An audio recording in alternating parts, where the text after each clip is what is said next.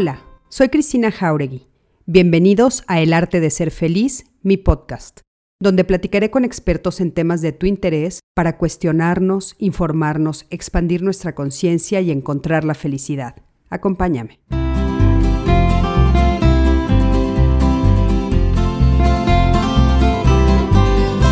Hola, ¿qué tal? Buenas noches, buenas noches a todos. Este lunes 31 de mayo el último día de mayo. No puedo creer la rapidez con la que se nos está yendo este año.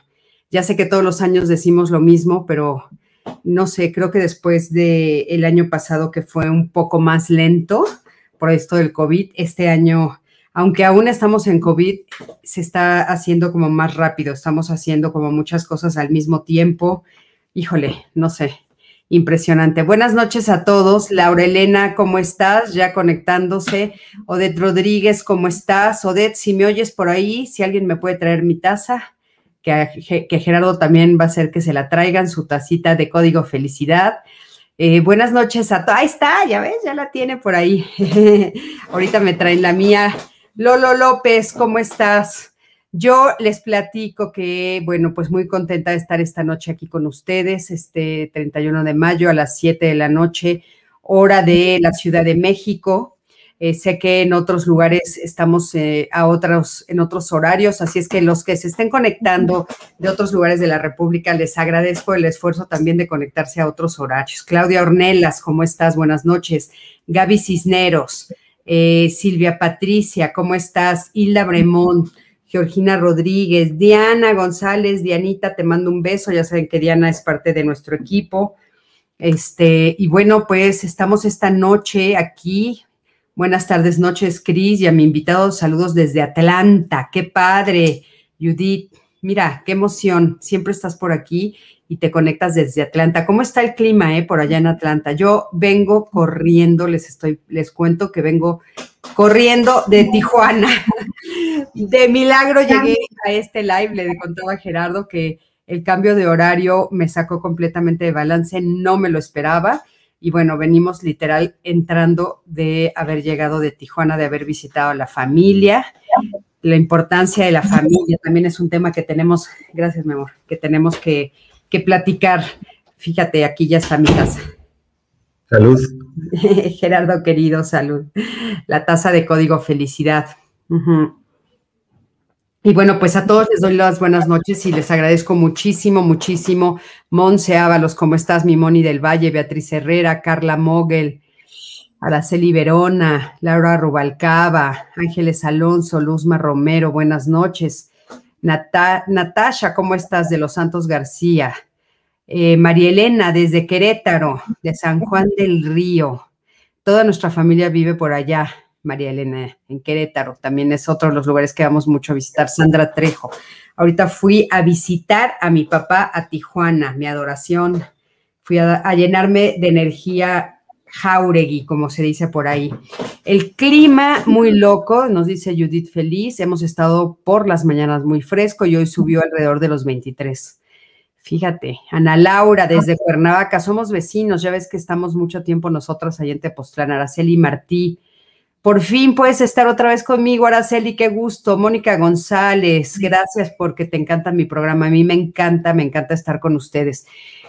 Y esta noche, pues bueno, no es la excepción. Es un programa muy bonito, muy importante, con un gran amigo que quiero mucho, que muchos de ustedes conocen porque evidentemente lo han visto en diálogos. Es una de las personas que invitamos mucho. También estuvo el año pasado aquí con nosotros eh, en nuestra plataforma. Este, y bueno, es un gran profesional y agradezco muchísimo, muchísimo que se haya tomado el tiempo para estar esta noche aquí con nosotros para hablar de este tema tan importante. Gracias a Código Felicidad, que ya saben que es nuestra asociación civil, desde donde estamos apoyando y ayudando a través de estos lives gratuitos eh, para poder llegar a cada vez más personas. Hemos estado recibiendo muchos mensajes muy lindos, muy, muy lindos de a todas las personas que realmente les están ayudando estos lives para poder, pues, eh, ver la vida desde otra perspectiva, encontrar respuestas a preguntas que tienen, poder comunicarse con la familia, no menos ahorita eh, en Tijuana. Tuve la alegría de contactar a una mujer que se acercó a mí y me dijo que, pues que realmente le había cambiado la vida eh, este, diálogos en confianza y estos lives que estamos haciendo. Entonces, cada vez que me encuentro a alguien que se atreve a acercarse y a decirme cosas así de lindas, no saben cuánto, cuánto se los agradezco porque entonces todo lo que hacemos tiene sentido y creo que eso es muy, muy importante. Y bueno, le doy las buenas noches a Gerardo. Gerardo, ¿Cómo estás? Me da muchísimo gusto saludarte. Gracias por haber aceptado esta invitación a hablar de este tema tan importante que es el lenguaje, la forma como nos comunicamos, la comunicación no violenta, que es, por supuesto, eh, uno de tus temas más fuertes, todo lo que tiene que ver con las necesidades, los valores, todo lo que se ve a través del lenguaje. Así es que de esto vamos a hablar. Quédate con nosotros hasta el final. Va a ser un programa extraordinario. Y recuerda que por supuesto, nos puedes ver después, más adelante, si nos estás viendo eh, a no en vivo, sino grabado, bienvenido también, comparte. También están formándose ya los podcasts donde también lo puedes escuchar. Y entonces, eh, muchísimas gracias. Entonces, es malo hablar con groserías. Puse el tema, Gerardo, un poco provocativo, ¿no? Ya tengo un amigo que quiero mucho que me dice, ¿cómo malo, Cris? Y en muchos lados del mundo se habla con groserías. Fue, fue una pregunta un poco provocadora para que justamente todos los que nos están siguiendo dijeran, ¿de qué van a hablar? ¿Cómo que malo? Y pues así este, se interesarán y veremos qué es lo que la gente opina. Gerardo, buenas noches. Bienvenido. ¿Cómo estás? ¿Cómo estás, Cris? Pues hoy, antes que nada, mil gracias por, por invitarme. Este, y nada, pues muy contento, siempre, siempre muy contento de aportar, con, contribuir con estos temas que, que a mí me importan mucho. Y yo también cuando vi el título dije, pues de alguna manera hay que traerlos, ¿no? Entonces, este, como incitando, como provocando a que, a que vengan. Entonces, me parece además muy pertinente. Sí. Y encantado, Cris, de, de, compartir. Al contrario, Gerardo, platícanos un poquito de ti. ¿Quién eres? ¿A qué te dedicas? Este, bueno, pues ahí está mi nombre, Gerardo Aridgis, me dedico a la psicoterapia. Eh, a veces la llamo humanista, a veces no, este, pero he hecho ya como un collage en, mi actividad, ¿no? Desde la psicoterapia gestal, enfoque centrado, tanatología, logoterapia, psicoterapia corporal, este, he hecho ya como, como una especie de, de collage. Le he metido mucho la cuestión de, comunicación no violenta. Ahorita explico un poquito más y estoy últimamente trabajando ya el tema de prácticas narrativas. Y con eso, pues estoy buscando acompañar, me, dedico a dar consulta acá en Cuernavaca, en Ciudad de México, ahorita que pase la pandemia. Y pues nada, me dedico a dar talleres, grupos, círculos de terapia, etcétera. Y este, y sobre todo, dándome cuenta que el lenguaje es un súper tema para la deconstrucción de esos relatos dominantes con los que nos gobernamos, no, con los que nos gobiernan y que no nos damos cuenta mucho de que están operando dentro de nosotros y actuamos por default. Entonces me parece muy, muy pertinente hablar de, del lenguaje y cómo el lenguaje mismo ya nos puede dar, hacer darnos cuenta de antes de lo que decimos, qué cosas traemos acá en la azotea. Fíjate que a mí me, encanta el tema del lenguaje, Gerardo, y de repente tengo como algunos, eh, algunas críticas al respecto, ¿no? De repente me dicen, ay, Cristina, eres muy purista. O sea, ¿por qué insistes tanto en qué quisiste decir? Pero esa palabra que utilizaste es la adecuada. Y fíjate que a mí me parece que es de veras el secreto, el secreto para entender, como bien dices tú, lo que nos estamos diciendo, de dónde nacen nuestras ideas, qué es lo que realmente tenemos, estamos comunicando. A mí me parece, bueno, una de, uno de los temas más importantes para poder realmente desentrañar el secreto que somos los seres humanos. Y yo creo que ahí, ahorita que te oigo, eh, recuerdo el libro de Emanuel Liscano que dice las metáforas que nos piensan. Y eso ya me parece muy poderoso porque nos piensan ellas a nosotros y no al revés. Entonces, me parece que de no darnos cuenta, simplemente hablamos en un automático, sin mucha conciencia de si realmente generamos conexión o estamos más bien produciendo lo contrario. Y, además, como es un lenguaje que no está tan normalizado, no, no nos damos cuenta que realmente somos violentos. Eh, voy, aquí, voy a quitar la palabra, fíjate, aquí está. Yo acabo de decir que realmente somos violentos y me doy cuenta que al decir somos le estoy dando identidad. Entonces me voy a regresar a reconstruir mi lenguaje para decir, para darnos cuenta que a veces nos expresamos de una manera violenta. Y lo que acabo de hacer es quitarle de la identidad de violencia y, externalizar para poderme comenzar a distanciar de esa pauta. Porque si digo soy violento, es como si yo dijera, hola, soy Gerardo y soy adicto, versus decir, hola, soy Gerardo y he desarrollado pautas adictivas. Claro, claro. Porque en lo segundo hay mucha, mucha libertad y mucha posibilidad de distanciarme de ahí y no solamente que se vuelva el relato dominante en mi vida, sino que ese relato dominante no permitiría la emergencia de otros muchos relatos desde los cuales también me puedo narrar. Sí, Así que, esto perdón, esto que dices que qué importante, o sea, también hacer como una pauta, hacer un alto para escucharme, ¿no? Para escucharme. Esto que acabas de demostrarnos en viva voz, que me parece maravilloso, es hacer un alto y decir, a ver, no me gustó la narrativa que, acabo de decir. No, no, no me gustó la frase, cómo la construí, pero sobre todo lo más importante, Gerardo, o sea, lo que esa frase puede hacer en mi ser. Sí, sabes que esta, además, no es cualquier cosa, esta reconstrucción del, del lenguaje, porque si en algún nivel mis neuronas operan con ciertos surcos mentales y yo intercepto y me regreso, voy como a esta plasticidad cerebral en donde puedo generar rutas alternas. Entonces es como no, no transitar siempre los, los, mismos surcos, los mismos marcos cognitivos y poder comenzar a generar otras, otras pautas de, de lenguaje. Entonces eso me parece, y ahorita lo, lo, lo quise evidenciar, porque esto que dices tú es muy importante. A veces hablamos de un modo en donde encasillamos a las demás personas en marcos cognitivos que son de nosotros y eso justo es una de las cosas más violentas que eh, yo he, venido dándome cuenta, y esto viene de, un escritor que, se llama Manuel Ledinas, que tiene un librazo, que tiene un librazo, que tiene un libro que a mí me parece un librazo.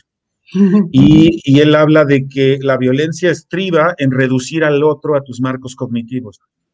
Es decir, solo veo al otro de acuerdo a ese marco cognitivo donde yo lo encasillo y el otro se convierte en eso que yo digo que es. Y, si, y si observamos con calma, el otro desaparece. De entrada ya fue el acto violento porque reducimos a los demás a esos, a esos cuadros, a esos marcos, a esas casillas cognitivas. Claro. Y entonces Emanuel Levinas dice, M aquí, no me reduzcas, yo soy otro y no soy otro en términos de no soy diferente a ti, no soy igual, no soy semejante, soy otro. Y entonces la ética de la alteridad es dejar al otro ser otro. Y suena como muy fácil lo que estoy diciendo, pero, pero a mí me parece profundísimo. Poder de verdad dar como la, la, bienvenida hospitalaria a ese otro y aceptarlo dentro de mí con eso que me, que me, que me, que me reporta de su singularidad. Claro, es que sabes que, eh, Gerardo, no nos damos cuenta que el lenguaje encasilla y el lenguaje encasilla y se vuelve también una acción, se vuelve una actitud, se vuelve la forma como me comporto, ¿no? Y entonces, de repente, si yo encasillo, como dices tú, a todos en el mismo cuadrito y no veo al otro como un otro, como alguien ajeno a mí, con sus propias ideas, con sus propios eh, ilusiones, amores, creencias, gustos, disgustos, miedos, alegrías, si no me doy la oportunidad de ver al otro como ese otro en su totalidad, entonces intento meterlo a mi propia creencia de lo que creo que es el ser humano o el hombre o la mujer o una mujer de determinada edad o un hombre de determinado lugar. Encasillamos Sí, y fíjate que desde la comunicación no violenta, ahí lo que parte de la práctica primordial es tener mucho cuidado cuando usamos la palabra es o eres o soy, porque casi siempre después de usar esa palabra viene un adjetivo, una etiqueta. Y acá nosotros cuidamos mucho eh, evitar el uso de etiquetas, aunque todo el tiempo estamos etiquetando de entrada ya decir eh, cocinero ya es un marco cognitivo, pero bueno, se pudiera ser más o menos neutral. Pero hay otros como, como tonto, ¿no? eh, en donde ya hay, hay, un, hay un sesgo de apreciación de aquel otro y a veces creemos que las etiquetas o, los, o, las encasilladas tienen que ver solo con lo negativo, pero a veces también tienen que ver con lo positivo. Decirle a alguien eres tonto o decirle a alguien eres inteligente, ambas son este, adjetivos, ambas son etiquetas y ambas reducen al otro. No, hombre, reducen y encasillan. Fíjate que yo comentaba justamente con una persona que eh, el tema que teníamos que trabajar era esta necesidad profunda de ser el bueno, ¿no? Y entonces, claro, a la distancia la gente puede decir, bueno, ¿por qué va a ir a terapia una persona que es buena, que se autonombra bueno y que parecería que no tiene problemas con su entorno, con sí mismo, con su familia, porque es el bueno? Justamente en el momento en el que te etiquetan con el bueno, lograr alcanzar esa etiqueta, tenerla, ese estándar, es tan dañino, es tan dañino, pero aparte, ¿cómo convences a alguien? O sea, o en terapia, ¿cómo le ayudas a alguien a entender que esa etiqueta, que es la del bueno, que en todos lados te dicen que es lo mejor que te pueden decir, es realmente dañina? Entonces, eh, por eso el proceso de constructivo es bien importante, ¿no? Yo a veces cuando escucho a la gente que dice, tengo baja autoestima, le digo, oye, antes de ver si tienes alta o baja autoestima, ayúdame a entender con qué vara te estás midiendo. Entonces, si esta es la vara con la que me mido, en realidad, ¿en dónde está ese, ese estándar? En donde, yo me estoy cotejando con eso. Entonces, me parece que antes de decir tengo baja autoestima, es ver bajo qué estándares me mido. Y todo esto de ser bueno, etcétera. Por ejemplo, en la comunicación no violenta hablamos mucho de de la obediencia. Y dice Marshall Rosenberg, el creador de, la propuesta de la comunicación no violenta, que cuando eres demasiado obediente, dice en inglés, you become a nice dead person.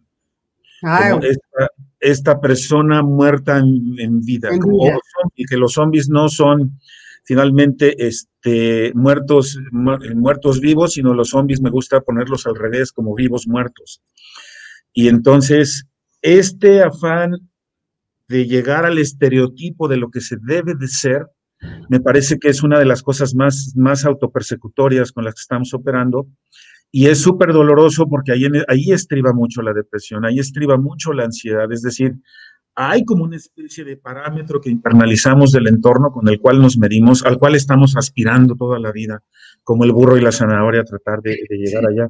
Entonces, me parece que revisar esos relatos dominantes en los cuales le damos identidad, podernos salir de ahí y podernos comenzar a distanciar, es un paso de muchísima sanación, si lo queremos ver así.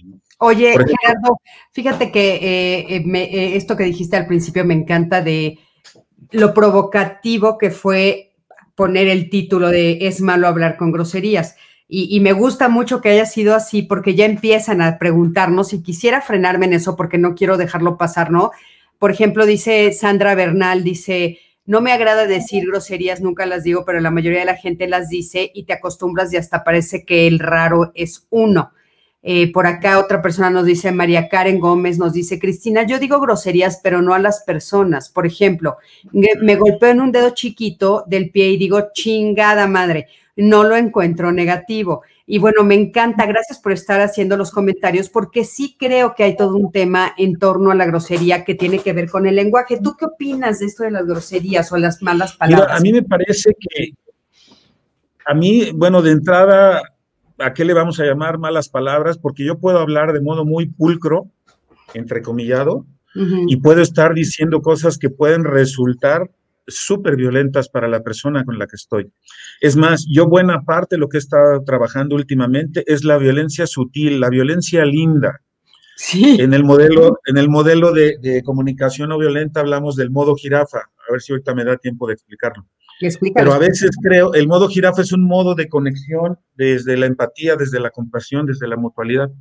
Pero a veces creo que se cae en el síndrome de las jirafas pululantes, en donde con esta lindura andamos por la vida como con esta especie de síndrome y me parece que también ahí puede haber un montón de violencia. O sea, la violencia no es el uso de las palabras per se, sino de la intencionalidad desde la cual estoy articulando frases. Y yo puedo lanzar una frase que parezca de lo más linda, de lo más inmaculada, pero puede llevar de modo sutil un montón, un montón de violencia.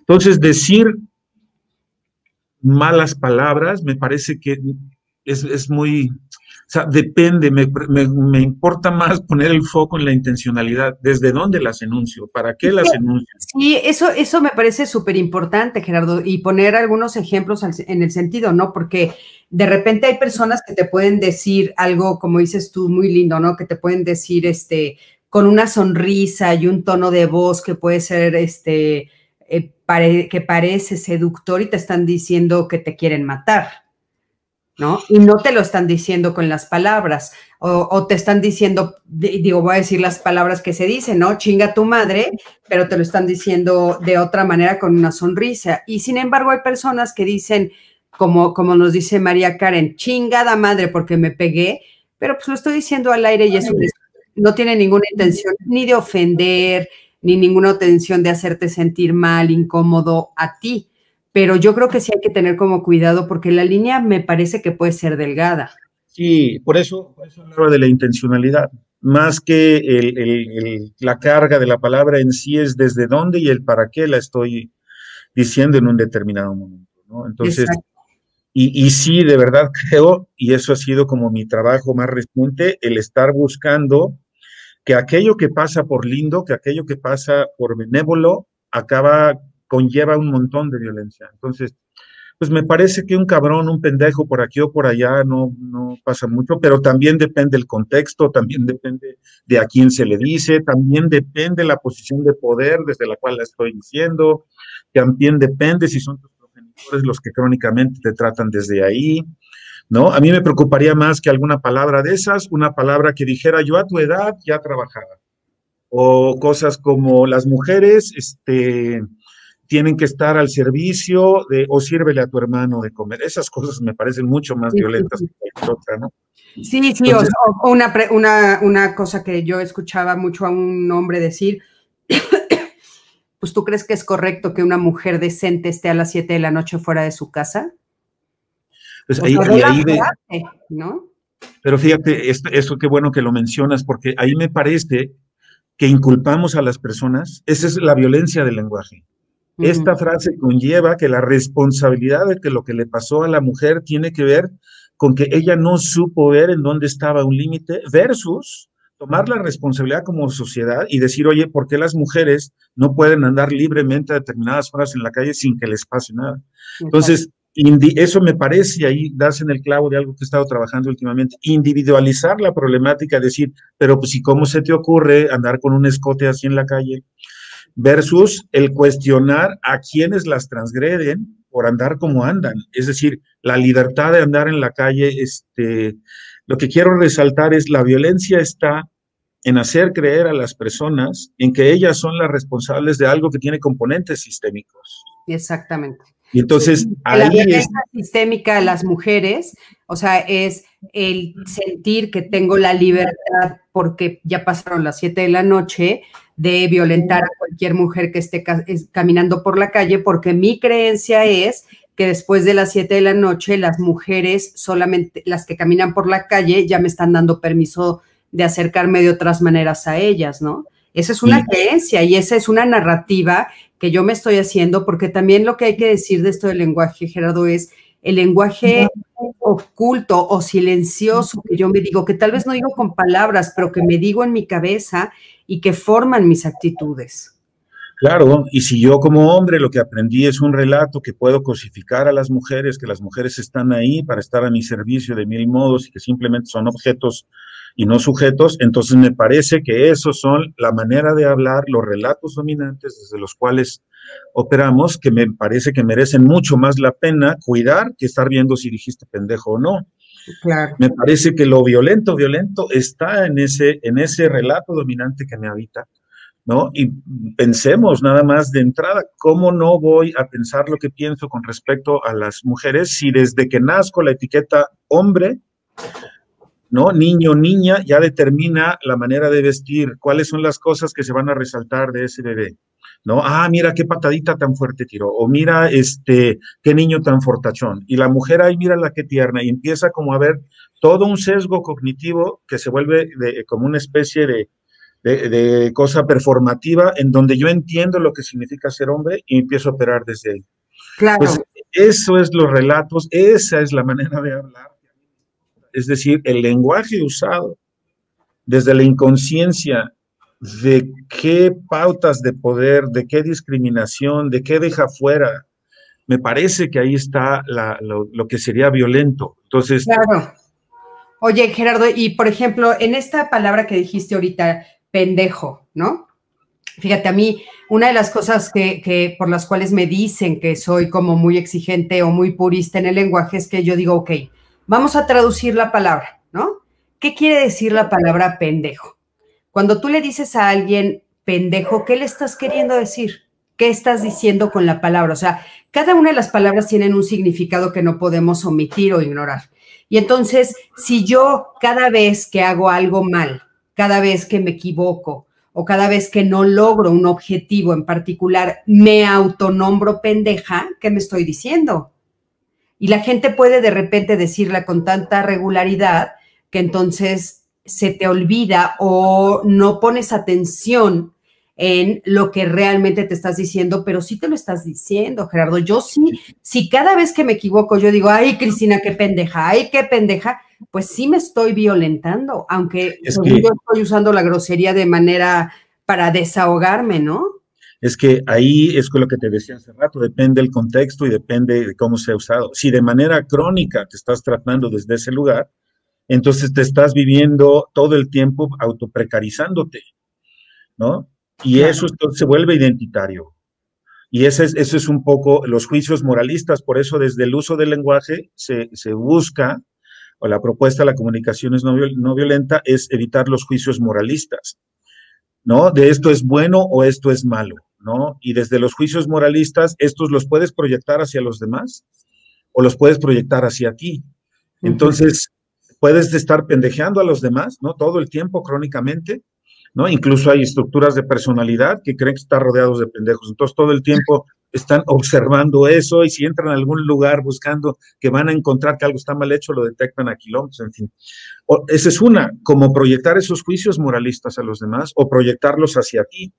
Entonces, si de manera crónica estás proyectando eso al entorno o lo estás proyectando en ti, se vuelven esos reductos cognitivos que hablábamos al principio. Ya veo al otro desde lo que proyecto que ese otro debe ser o a mí misma y ya no me puedo relatar desde otro lugar porque son relatos que además me precarizo.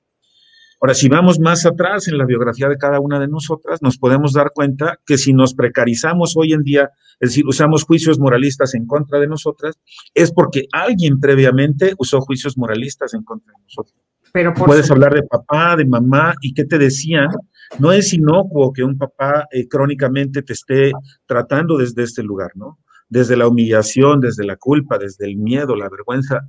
Eso yo lo veo como, como un USB o algo que te están instilando. Yo lo pienso en términos de una alberca. Si yo todos los días llego a ponerle una gota roja al agua de la alberca, eventualmente esa alberca va a acabar roja y yo ni color me di. Así, literalmente, ni color me di si lo pienso en términos de esto que estoy dejando entrar en mí y que viene de figuras de autoridad, desde las cuales yo derivo mi sentido de identidad, por supuesto que van a tener un impacto y va a ser la manera en la que yo me voy a tratar más adelante. Claro. Y, y eso, por eso el lenguaje no es inocuo, por eso la invitación a quienes nos estén oyendo es, ojo, como decías tú, cómo te hablas a ti misma, cómo le hablas a los demás, porque puede ser que estés como decimos en la comunicación no violenta, abriendo ventanas para la conexión o estés cerrando literalmente la posibilidad de verte desde el lado humano, desde el lado vulnerable. Claro. es muy importante, yo, yo invitaría a todos los que nos están viendo justamente que hagamos la reflexión, o sea, que hagamos un alto y nos preguntemos, realmente desde dónde las digo las groserías, o sea, o, las palabras altisonantes o como les quieras decir, o las frases donde yo me minimizo o las frases donde me castigo por algo que no logré, ¿desde dónde las estoy diciendo? O sea, ¿qué, desde dónde empezaron? De dónde las escuché, por qué empecé a decírmelas y si hoy tienen esa función o las he dicho por tanto tiempo de manera automática que creo que no tienen una función negativa y tal vez este live te ayuda a darte cuenta que posiblemente sí y que de estarla repitiendo una y otra y otra vez, pues te des cuenta cuál es el daño que te ha hecho, ¿no? Creo que esa es una invitación importante. Oye, Gabriela Cisneros nos pone aquí, invita a Gerardo a hablar de la comunicación no violenta, la jirafa y el chacal me cambiaron la vida. A ver, Gerardo, ahí está tu jirafa y el chacal. Estos son los cambiadores de este. De vida. Si quieres, lo explico rápido. Claro, feliz. Buena parte, y va muy de la mano con lo que acabas de decir. En buena medida, la jirafa y el chacal son meramente metáforas, no es que se sea chacal o jirafa, sino son maneras de relacionarse. Y son solamente como, como cosas lúdicas, didácticas, para entenderlo de manera más clara, porque no quiero reforzar el mensaje binario, dualista, etcétera, pero sí nos clarifican mucho y este y además para los niños y jóvenes esto me parece que les da les da mucha pauta. Todos nacimos en modo jirafa, ¿vale? Esta es, la, esta es la que está agachada. Y entonces, esta es una metáfora. Las, las jirafas, pues con ese cuello tan alto, necesitan un corazonzote para irrigar sangre hasta allá arriba. Y entonces, cuando te daban ganas de reírte, te carcajeabas, te tirabas al suelo, literalmente te orinabas de la risa. Si llorabas, llorabas. Toda la vida para ti era como esta capacidad de asombro y autenticidad desde la cual operábamos. ¿Sale? Entonces, esta era la espontaneidad absoluta organísmicamente un bebé sabe perfecto cómo solicitar sus necesidades, hasta el tipo de llanto determina si es hambre, si está rosado, y entonces sabía expresar sus necesidades, pero dependiendo si estas son atendidas en el entorno o no, esta va a seguirlas expresando o las va a comenzar a inhibir. Y es ahí donde comienza la educación chacal. La educación chacal es, ¿no? Baja los, baja los codos. Me hago bolas porque aquí en la pantalla es al revés. Este, entonces, baja los codos, cierra la boca, ¿no? Pórtate bien. ¿Portarme bien? Sí, pórtate bien. ¿Qué es portarse bien? Portarse bien es como digo yo. Y si me porto bien, ¿qué? Te doy un premio. Y si no me porto, y si, y si no me porto bien, entonces un castigo. ¿Vale? Y entonces aquí es donde esta, que antes se dejaba contactar consigo misma, pierde la conexión con ella, porque entonces se vuelve relevante que empiece a hacerle caso a las figuras de autoridad. Porque además estas le hacen ver, bueno, aquí tengo celular a la mano, si te portas bien, ¿no? Te doy un premio, este es un celular. Si te portas bien, te doy un premio. Y si te portas mal, te lo quito. Fíjate la dinámica tan interesante que hay aquí. El que tiene que detentar el poder es esta figura. Es el que tiene que decir, mira lo que tengo para darte o mira lo que tengo para quitarte. Así que el que se postula en posición de poder sobre es esta figura. Entonces, lo fuerte de esto es que esta que operaba de modo tan espontáneo, tan auténtico en la vida, dejó de, este, le pido a Ana Laura que me ayude a meterla y me la, me la quita de la mano. Esto que estaba la jirafa se convierte en bienvenidos al reino del chacal. Claro. Ya este no está en contacto consigo misma, sino está en contacto con esas figuras de autoridad. Depende de la relación que tenga con estas figuras de autoridad lo que va a hacer en la vida. Y además, este para ser educado, no se ve, pero en mis dedos están haciendo unas comillas, necesita conocer lo que es bueno, lo que es malo, porque además esta figura es la que le va a decir lo que es bueno y lo que es malo. Así que ya deja de confiar en sí, ya no confía en sí mismo y comienza a dejarse orientar por, por motivaciones extrínsecas. Es durísimo lo que estoy diciendo, porque esa ya no está ahora, ya no ni siquiera necesito esas figuras de autoridad, sino ese relato que estaba allá afuera, ahora lo voy a traer yo aquí adentro. ¿Dónde está? Ahí está. Ya está, perfecto. Y entonces este chacalín, esta mirroñita que parece inofensiva, inocua, acaba internalizada. Y comienzo a operar, este ya no necesita esa figura que le dice pórtate bien o pórtate como sea, porque este ya que está una vez dentro de su cabeza lo gobierna. Y estos son los relatos dominantes con los cuales nos gobernamos. Si queremos sanar, me parece que aquí está el trabajo. Estos son los juicios moralistas, bueno, malo, inteligente, tonto, este, y esto es lo que tú decías, porque entonces como eso aprendí del entorno, así me trato. o me autopendejeo, o pendejeo a los demás, o me precarizo o precarizo, y desde este lenguaje tengo una profunda desconexión con las demás personas. Entonces, el lenguaje te puede desconectar durísimo de las personas y te puede desconectar durísimo de ti, porque ya no alcanzo a ver lo que está vivo en mí en términos de mis necesidades, en términos de lo que valoro, en términos de lo que me importa, porque el lenguaje moralista que a veces se expresa no necesariamente con las groserías, es uno que ya no te tiene en contacto con aquello que te habita.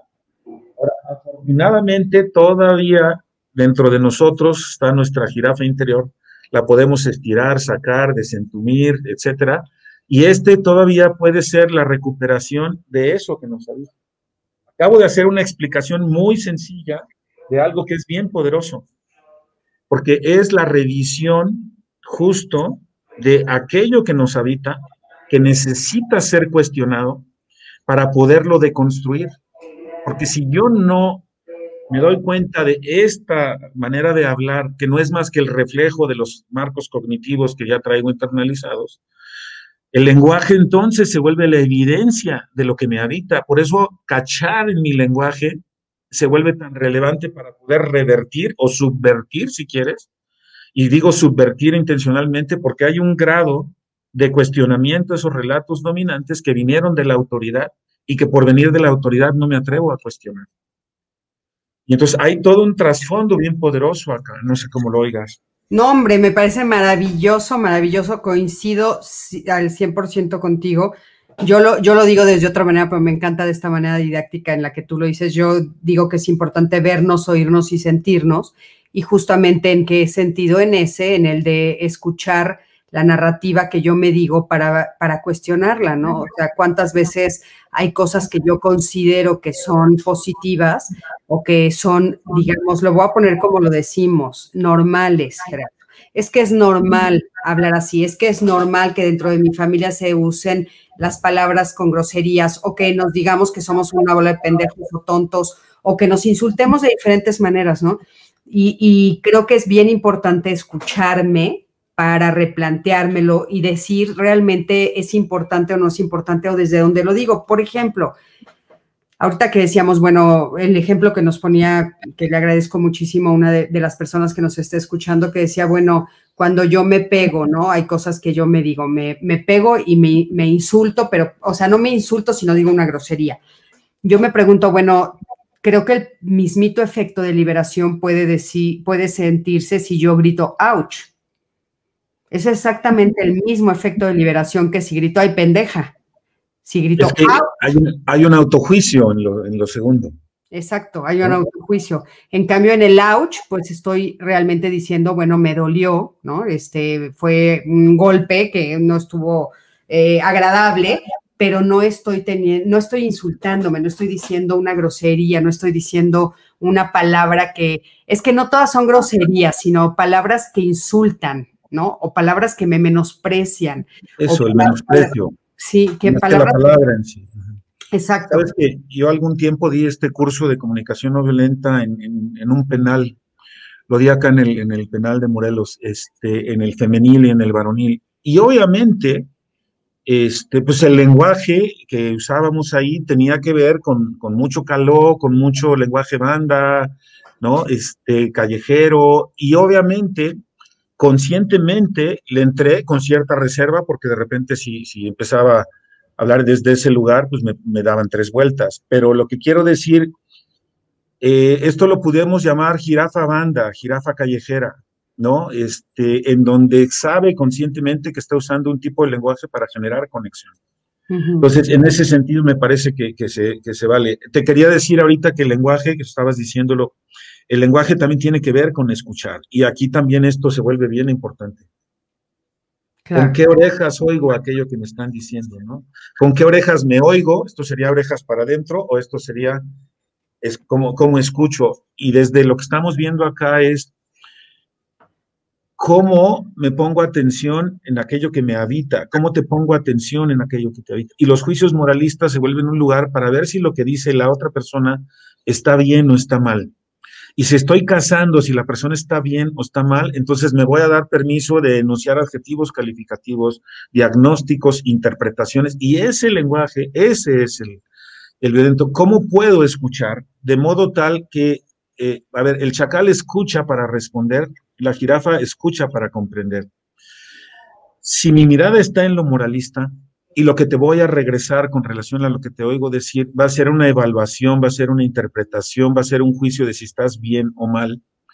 ¿Cómo puedo quitar esa lógica adversarial de mi manera de escucharte para ver que como quiera que sea que lo enuncies, pueda yo ver qué es lo que valoras, qué es lo que te importa, qué necesidades están vivas en ti?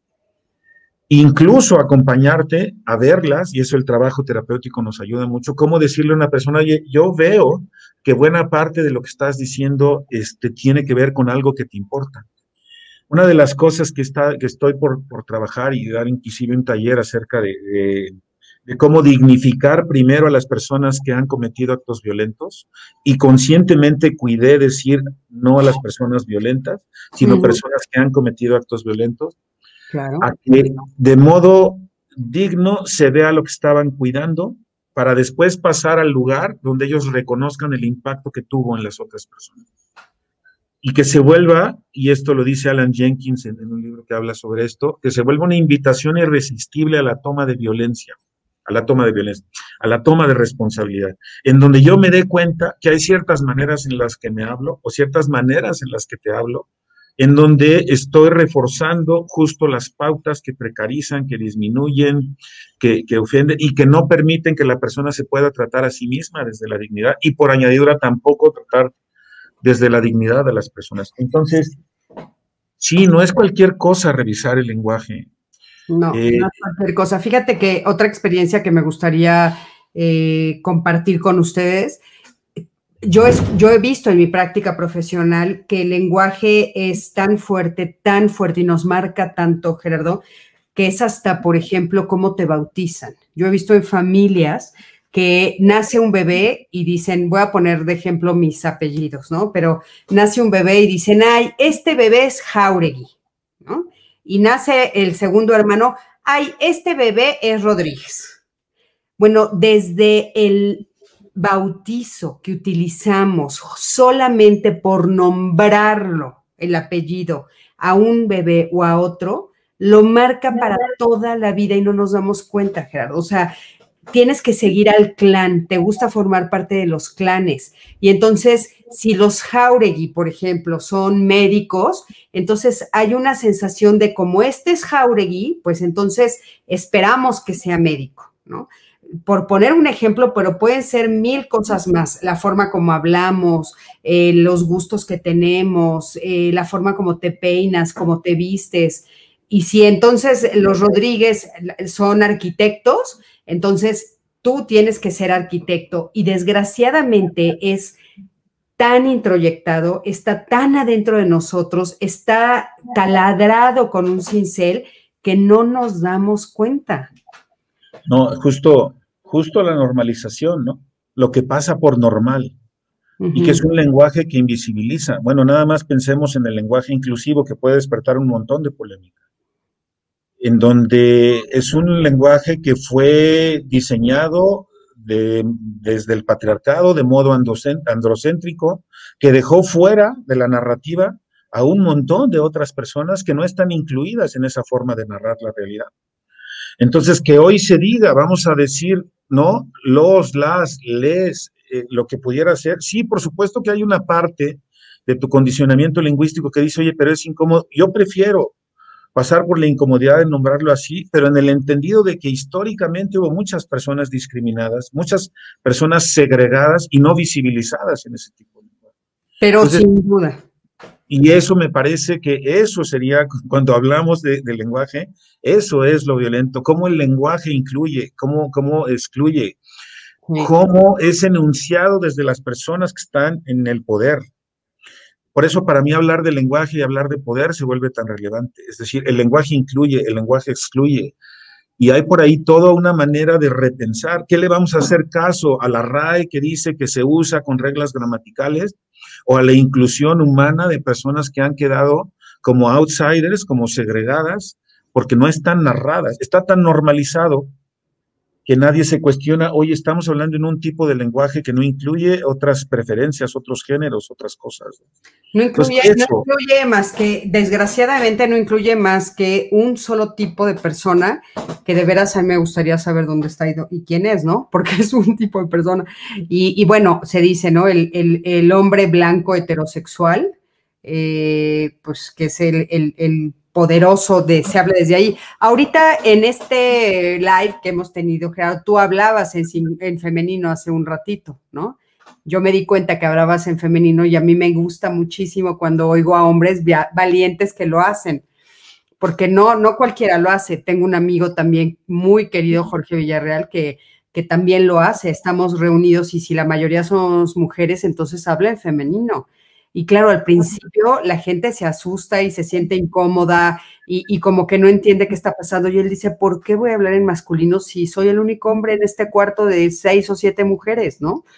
Y claro, esas, esas eh, formas de, de, pensarnos diferente, de incluirnos en la sociedad de manera diferente, eh, eh, tocan muchos, muchos, muchas, muchas aristas. Por ejemplo, aquí nos está diciendo Mar, en el ámbito de la discapacidad, además del desconocimiento del lenguaje inclusivo, el uso de palabras como angelitos, retrasaditos, pacientitos, tratando de suavizar las palabras como si tuviéramos miedo de nombrarlas como son. Y claro que sí tenemos miedo de nombrarlas, ¿no? Sí, sí, a mí me, me parece que vaya, en, puedes ver en los hospitales cómo de repente se le habla a, las personas infantilizándolas, ¿no? O sea, hay un montón de, sutilezas en, ese lenguaje. Ahorita que te, que te escuchaba y que también estoy trabajando el tema de la decolonialidad, y que el tema de la decolonialidad no es un tema de indios, quien crea que eso es el tema, no, no, no, falta como, como ver que todavía seguimos operando desde ahí. Entonces, lenguajes. Yo a veces vamos a un restaurante aquí en Cuernavaca y cuando llego el mesero me dice, ¿qué le sirvo, mi señor? Uf. Entonces, no sé si, notas lo que es una frase tan normalizada, lo que, lo que narra de toda una distinción de clases dolorosísima. Pero dolorosísima. Y, eso es lo que a mí me interesaría resaltar de la violencia en el uso del lenguaje. Oye, Gerardo, a mí, fíjate, lo que me pasó, estaba yo caminando en Cuba y entonces eh, se paró uno de estos militares, un policía, a pedirme el carnet, pero a mí me tomó por sorpresa. Y entonces mi primera frase fue mandé. Y entonces se me quedó viendo, se rió y me dijo, eres mexicana. O sea, solo los mexicanos decimos mande. O sea, mande usted. O sea, imagínate ahí como dices tú, esto de la decolonización, o sea, ¿cómo es posible que lo primero que le digamos a cualquier persona es mande usted? Y fíjate, tiene, tiene doble connotación. Por un lado, habla de una lógica de subalternos, en donde éramos brutalmente maltratadas cuando, cuando no actuábamos desde ese lugar. Así que se volvía también un acto de supervivencia. Pero queda tan arraigado en nuestras mentes, ¿no? Que operamos desde este lugar. Claro. Y, el mande y el perdón y un montón de cosas, ¿no? Este, pero me parece que aquí, hablando del lenguaje, es justo el ver cómo por default lo decimos, cómo te interceptas, ¿no? Por ejemplo, el disculpa. Disculpa significa quítame la culpa. ¿Cómo poder decir cosas, enunciar cosas sin que tenga que ver con esta cuestión culpígena? Porque todo lo culpígeno está agarrado de los juicios moralistas. Pero por supuesto es, es interceptarte y regresarte y volver a, enunciar, es ir creando relatos alternos y es bastante subversivo, y lo digo en el sentido, es necesario a veces subvertir un montón de las cosas que están normalizadas. Fíjate, por ejemplo, en el mande, que muchas personas dicen es que es falta de educación, ¿no? Yo lo, yo lo recuerdo, yo lo digo, y bueno, en ese momento me agarró de sorpresa. Y entonces fíjate qué tan introyectado lo tengo que lo dije automático, ¿no? Mandé. Pero eh, ahora intento no decirlo, pongo atención para no repetirlo y de todas maneras, pues bueno, tenemos muchos, muchas cosas que decimos en el lenguaje, pero yo pensaba, ¿cómo lo, cómo lo, qué pongo diferente? O sea, ¿qué les enseño a mis hijos? Que sea igual y que sea respetuoso, pero que no se mande. O sea, yo no quería que mis hijos dijeran, man. entonces les enseñé a decir, dime, dime, ¿no? ¿Qué se te ofrece? Dime, ¿qué quieres decirme? Y bueno, pues son frases que no necesariamente son falta de respeto, pero ya no es mande. Sí, quitas, te quitas de la posición de subalterno. Eso es lo que el lenguaje eh, colonial nos, nos heredó. Y, bueno, eso es justo. ¿Cómo se contrarrestan esos hábitos con otros hábitos? Exactamente, pero hay que pensarlos, ¿no? O sea, realmente hay que pensarlos. Y una de las cosas que a mí me parece también que es muy importante poner sobre la mesa ahora es cómo se ha disminuido el lenguaje. Cómo ahora nuestros jóvenes utilizan cada vez menos palabras cuando es tan rico y tan amplio y tan vasto. Y podríamos entonces decir, somos de, la, de, las, eh, de los lenguajes más bellos y más eh, ricos, digamos. Eh, decimos la palabra amor de cuántas maneras, ¿no? Te amo de cuántas maneras. En Estados Unidos solo dice, se dice I love you. Y aquí decimos te quiero, te amo, te deseo. Bueno, ¿no? Hay un tipuchal de palabras solo por nombrar una. Sí, sabes que justo estamos haciendo una traducción porque estamos por ofrecer un, proceso de certificación que, estamos diseñando desde Latinoamérica, en vez de que venga desde los países occidentales. Y ya estamos en la fase de traducción y las traductoras decían, es que qué poético es el español. Y, dicen unas cosas que cuando las reducimos al inglés, tiene, el, inglés busca mucho más la eficiencia. y, y, pierde mucho cuando hacemos este, este, esta traducción al otro lenguaje. Entonces, Sí, sí me parece que ahí, eh, en términos de nuestro idioma, hay muchísima riqueza. Creo que hay muy, muy, es muy poético el español y alcanza a decir cosas en metáforas. Y las metáforas a veces son como mucho más poderosas para una captación desde otro lugar. Por supuesto, hablar, hablar en metáforas, hablar en parábolas, o sea, es importantísimo, es, es bellísimo y es algo que no deberíamos de olvidar. Oye, Gerardo, hay algunas preguntas. Por ejemplo, Erika Camarillo dice, los 10 mantras mexicanos fueron creados para liberarse. Erika, no tengo idea cuáles son los mantras, sino... ¿Tú sí sabes, Gerardo? Yo no me acuerdo de los 10, pero este, me vale madres, no es mi pedo, este... Bueno, son dos, no sé los otros ocho, pero por ahí va la onda, es como... Los 10 mandamientos mexicanos fueron creados para liberarse. Erika, por ahí platícanos. a ver qué dice. Doris, Doris dice, es lamentable que hoy en día muchos niños y jóvenes no saben diferenciar la forma correcta de comunicarse y sienten tan natural expresarse de manera grosera y pesada. Sienten como raro o extraño el escuchar el uso de palabras como por favor, gracias o que le traten con gentileza o simplemente con amabilidad. Es un comentario que nos hace. Sabes que al escuchar aquí a Doris, me, gustaría, me gustaría rescatar, este, bueno, ahí preguntan lo de comunicación no violenta, sí, cuando... Ahorita me la, sí, me la vivo dando talleres de eso, ahorita si quieres lo comentamos. Sí, por favor. Esta parte de más que, esto es una de las partes clave para mí, en vez de enseñarles lo que se debe de o lo que se tiene que, que no dejan de provenir de estas figuras de autoridad, de poder sobre, cómo enseñar a hablar desde un lugar que busque la conexión Exacto. Porque si vamos y reducimos nuestras relaciones a lo que se debe de y lo que se tiene que, entramos en la obligatoriedad, entramos en lo que es correcto, en lo que es incorrecto. Para mí es importante comenzar a buscar quitar ese lenguaje binario, dualista, dicotómico, para empezar a entrar a uno que promueva conexión. Y en vez de ver si está bien o está mal el modo en el que hablamos, tratar de escuchar, ¿no? Yo lo veo así como las personas hablan, es como, a ver, lo pongo en el chacal se puede expresar y yo en vez de decirle, ah, estás chacaleando, estás bien o estás mal, es como tratar de escucharlo de modo tal que yo lo que vea es qué es lo que está vivo en él independientemente de cómo hable. Y entonces es como un lenguaje que yo voy a como a desplazar para tratar de ver qué es lo que le importa, qué es lo que está tratando de decir. Y la otra que me parece muy importante es que todos estamos atravesados por esto. Es un lenguaje transgeneracional que hemos heredado y que no es enchilame otra quitártelo de encima. Por eso cuando la gente dice estoy, estoy deconstruido, pues no sé cómo le haces, compadre, porque yo llevo 15, 20 años intentándolo y todavía regresa la cabra al monte y, no es... Por eso, por eso me parece que no es esta cuestión de cambio este pensamiento y le, le impongo el otro, sino me parece que el proceso de constructivo es ver bien el impacto que genera la manera en la que hablo para desde ahí deconstruirlo y no porque simplemente me impongo un relato por otro y ya, Eso me parece que no, no es de constructivo, es por la conciencia del efecto que produce lo que yo digo o lo que no digo o el cómo lo digo, a quién se lo digo. Ay, claro.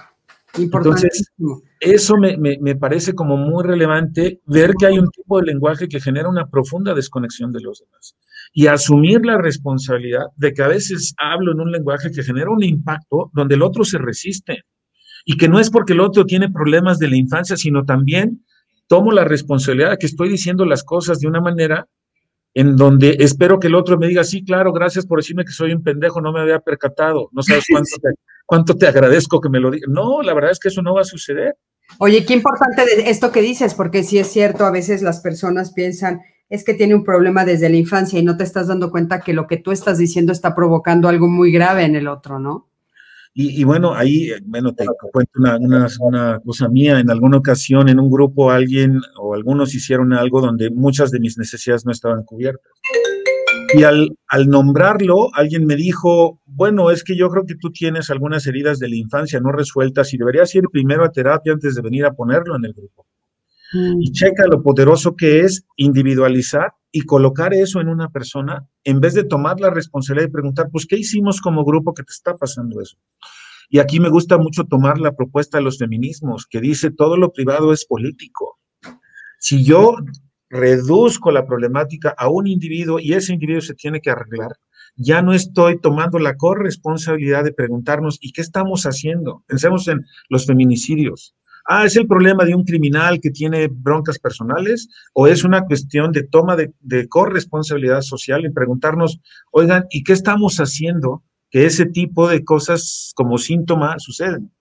Y un síntoma donde ya fracasamos, Cris, donde, donde en vez de decir, en colectivo fracasamos, es decir, pues es el problema de un individuo y ya, no, espérame, porque la violencia viene de modo cultural por esa ideología que internalizamos, la mente patriarcal que traemos adentro, de que estamos atravesados todas, ahí sin duda todas, nada más que también toca que los hombres nos demos cuenta que somos bastante gandallas, que no queremos perder nuestras posiciones de privilegio y entonces nos es más fácil, ustedes son esto y ustedes son aquello, en vez de decir, neta, no quiero soltar el poder, y ese es el proceso de constructivo. Sin el feminismo, los, los feminismos o, desde otros lugares también son esta cuestión de, oye, alguna ocasión una persona me decía en un taller, voy a hacer una, cosa como anécdota, a ver si esto clarifica, y me decía, es que hablas mucho.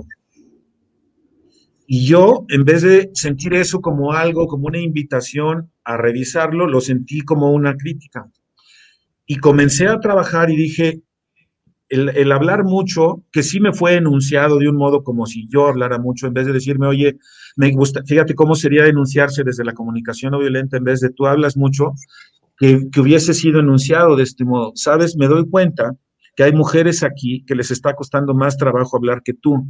¿Cómo sería para ti darte cuenta que como hombre tomas la palabra con mayor facilidad y quizá a las otras, las mujeres, les cuesta más trabajo tomar la voz? ¿Cómo sería que hagas espacios para que eso suceda? La segunda es una invitación irresistible, no sé si me explico, en donde con todo gusto me callo. Claro versus la otra de un juicio moralista que dice tú eres esto, tú hablas así, y eso es justo lo que estamos buscando hacer desde la CNB. En vez de hacer estas observaciones juicioso-moralistas, decir, oye, veo que hablas, con, que eres la persona que más ha hablado en el grupo y te quisiera proponer que te percates si pudiera haber otras personas que les cuesta más trabajo este, tomar la palabra. ¿Cómo sería para ti hacer espacios de vez en vez?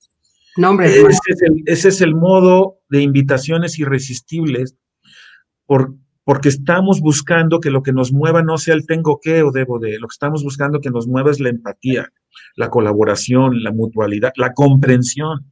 La comprensión de mira el efecto que produce que yo hable así, no porque esté bien o porque esté mal, sino porque produce un impacto en los grupos en los que me relaciono. Si lográramos eso, Cris, entraríamos en el uso del lenguaje mucho más responsable, mucho más cuidadoso. Y bueno, algo que le digo a la gente que estudia conmigo comunicación no violenta es que nosotros que estamos trabajando eso, es a lo que se nos toca tomar la responsabilidad de hablarlo desde este lugar.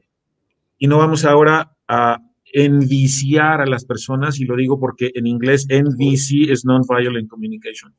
Y no le vamos a exigir a las personas que hablen de un determinado modo. Nos toca a nosotros escuchar desde este lugar. Claro. Ver mucho más profundo. Eh, y aquí te está preguntando Malú que si impartes algún diplomado sobre la comunicación no violenta y cuándo. Bien, este, tengo varios cursos, este, varios cursos en curso de CNB, por el momento están siendo virtual. Si, este, si me quiere contactar en otro mirar, se llama nuestra página de Facebook, ahí pudiera encontrar los cursos que están, que, estamos dando y son, son, este, cíclicos, las entradas son, son con frecuencia y son por economía del regalo, son por contribuciones voluntarias. Esa es otra cosa donde estamos buscando eh, que esto no se vuelva una cuestión de clase, sino se vuelva como accesible a todas las personas y que el dinero no se vuelva un impedimento.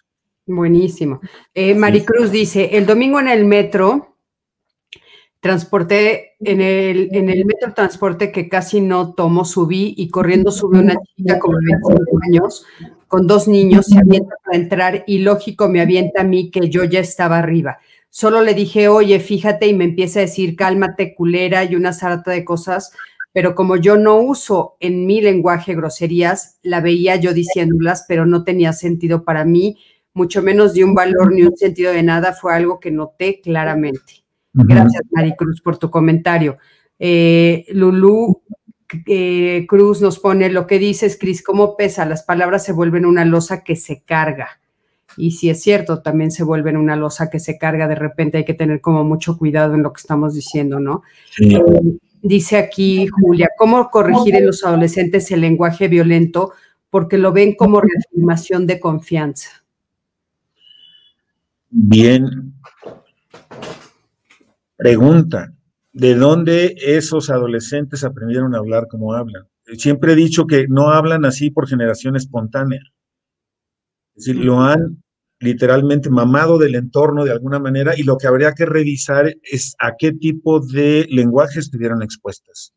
Y no necesariamente viene de la familia. ¿eh? Mucho del entorno fuera de la familia está lleno de un lenguaje justo, este, juicioso, moralista. A ver, tengamos muy presente que venimos de una sociedad profundamente meritocrática, de una sociedad que está organizada en un juego suma cero, donde las personas que van a tener éxito lo van a hacer en detrimento de las necesidades de las demás personas, donde el talento de los otros nos amenaza. Entonces, entramos a una sociedad que habla en una lógica adversarial de buenos y malos, de inteligentes, tontos, etcétera, etcétera. La lógica adversaria, tú la puedes escuchar en los propios políticos, cómo se hablan entre ellos, cómo modelan un lenguaje adversarial, cómo modelan un lenguaje de enemigos.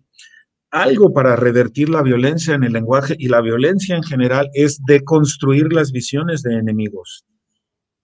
Y todavía te la voy a poner más profunda, y de amigos. Y eso sería sujeto a mucha mayor revisión. Pero cuando yo me construyo en mi cabeza que el otro es mi enemigo, entonces, con eso justifico un montón de cosas que voy a hacer en contra de esta persona. Y lo pongo y puede despertar muchas polémicas. Estamos agarrados de un sistema de justicia que está con una visión de este, revancha. Te impongo una pena directamente proporcional al daño que causaste. Y eso para mí es la ley del talión.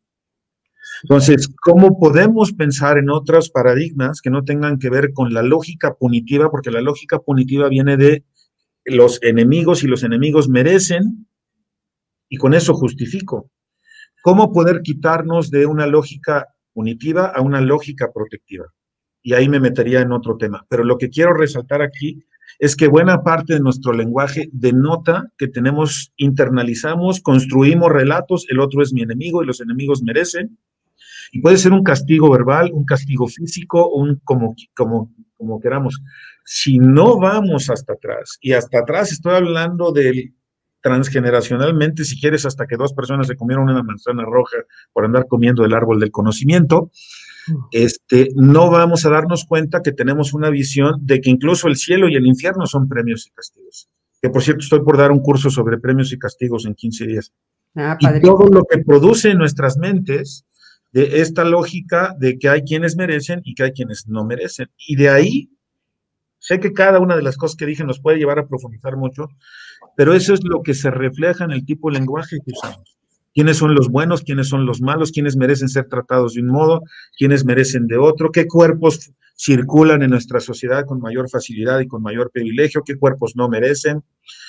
Y ahí es justo, si no vamos a deconstruir esos lugares, por más que acá arriba quieras em, tener un lenguaje lindo, se nota que no está deconstruido. Por eso decía que es más de fondo que una manera de hablar, porque se puede volver una técnica. Yo hablo en CND, sí, pero a nivel técnico, a nivel robótico. No, la, la CND es una invitación a una deconstrucción profunda. Claro, por supuesto. Y a poner el foco más que en quién está bien quién está mal, el foco en las necesidades humanas, en lo que valoramos, en lo que nos importa, en el cuidado mutuo. En, el importan tanto tus necesidades como las mías. En, una lógica meritocrática no importan igual las necesidades de todos.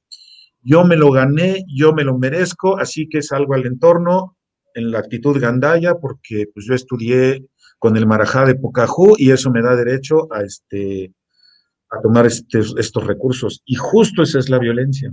Claro. Que por supuesto se evidencia en el lenguaje, Cris. Sí, y sabes que esto que, nos dices me parece como muy importante hacer toda esta reflexión, hacer la reflexión de, desde dónde lo estoy diciendo, qué importante hacer, eh, pues, un, un, clavado, dar, echarnos un clavado a la historia, Gerardo, también, a mí me encanta, eh, muchos de ustedes saben que mi primera carrera es historiadora y, y, es cierto, ¿no? Entrar a ver de dónde viene, desde dónde viene, por qué, cuál fue la razón por la que se construyó de X manera, por qué se decía así, qué se quería ganar, qué se quería lograr. Y entonces, si hoy eso me hace sentido, si hoy me sirve esta idea del de, pater familia, ¿no? De que era el rey de la casa, el que mandaba a tal grado que podía violar a sus hijas, a su esposa, eh, tener derecho de pernada, tratarlas como cosa y no se, no se veía mal. Hoy no estamos ahí. Entonces, muchas frases que se utilizaban de ese entonces hoy no tienen sentido.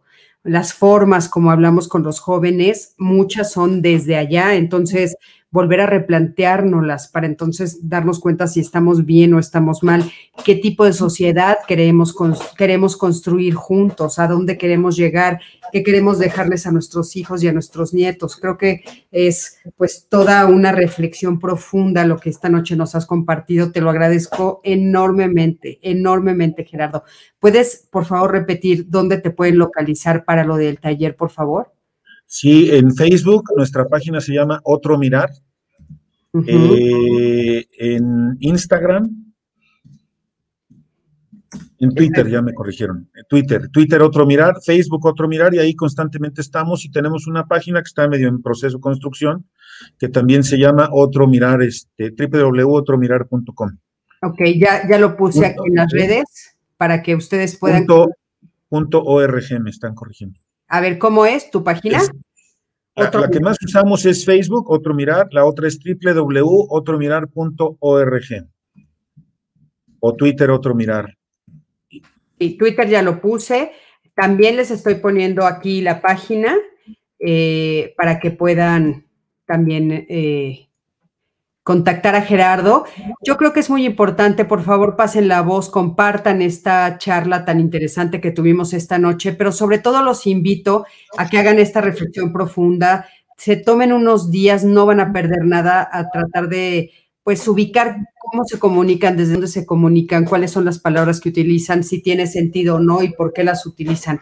Creo que es una eh, reflexión que nos va a ayudar a todos, a todos, incluyéndonos a nivel personal e incluyendo nuestra familia y como sociedad.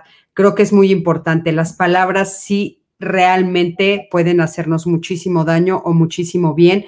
Las palabras pueden juntarnos o pueden separarnos, lo sabemos también. Entonces, estamos en un momento históricamente difícil donde hay mucha división y hay que tratar de unirnos. Gaby Cisneros nos está diciendo aquí, gracias a ambos por su tiempo, buenas noches. Eh, García, claro que sí, lo compartiré. García Ramírez María, María, muchísimas gracias. Laura Elena nos pone muy interesante, muchas gracias por toda la información. Eh, muy bueno, felicidades. Crecí en un ambiente familiar y social en donde siempre se habló con groserías. Yo las digo y muchas veces me da pena después de decirlas me arrepiento, toca reflexionar, yo creo que es importante, justo aquí nos está diciendo Natasha, toca reflexionar.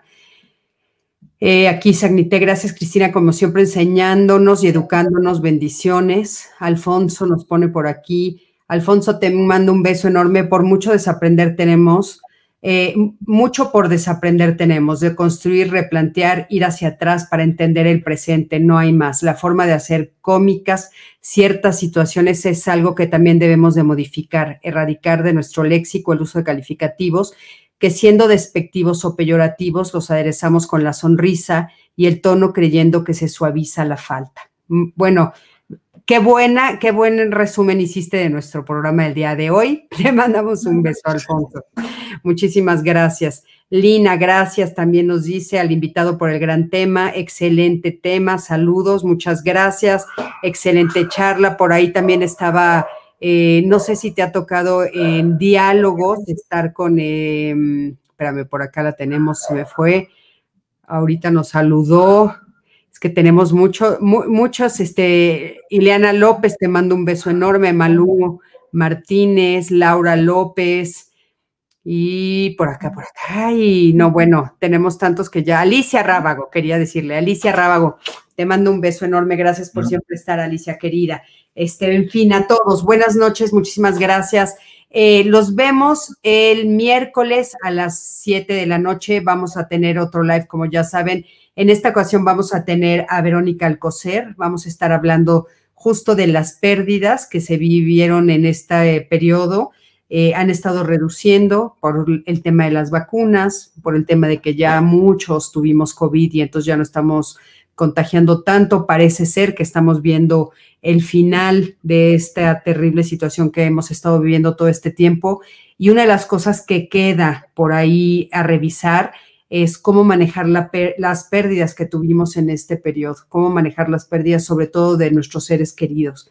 Entonces creo que es importante hacernos un alto y revisar eso porque el tema del duelo es un tema importante a revisar para saber cómo manejarlo y poder salir eh, pues de la mejor manera posible de todos los duelos que estamos viviendo a partir de esto. Así es que nos vemos el próximo miércoles a las 7 de la noche con Vero Alcocer para hablar de este tema.